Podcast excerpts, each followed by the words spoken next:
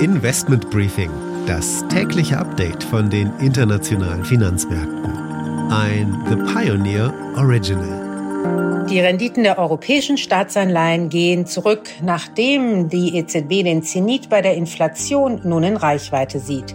Die Ukraine scheint russische Militärstützpunkte in Russland selbst zu bombardieren. Putin ruft den Sicherheitsrat ein.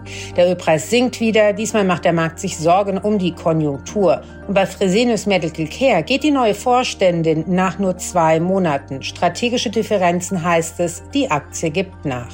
Die Auftragseingänge in der Industrie sind in Deutschland im Oktober leicht gestiegen. Das macht ehrlich gesagt Hoffnung auf eine milder verlaufende Rezession als angenommen.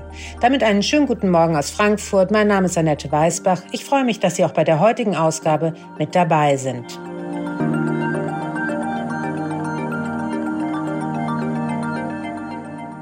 Der Blick auf die heutigen Themen. Die EZB sieht die Höchststände der Inflation in Reichweite. Was bedeutet das für die nächste Zinssitzung in der nächsten Woche?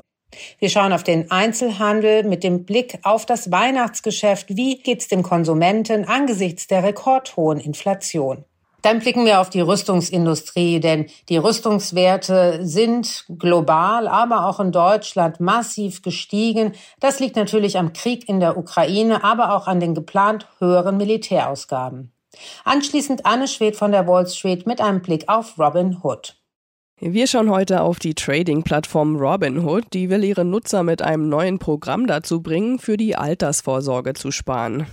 Das Investment des Tages ist heute Porsche. Das Unternehmen rückt auf in den DAX. Das sind die Themen heute. Die komplette Ausgabe hören Sie als Teil unserer Pionierfamilie. Alle Informationen dazu finden Sie online unter thepioneer.de.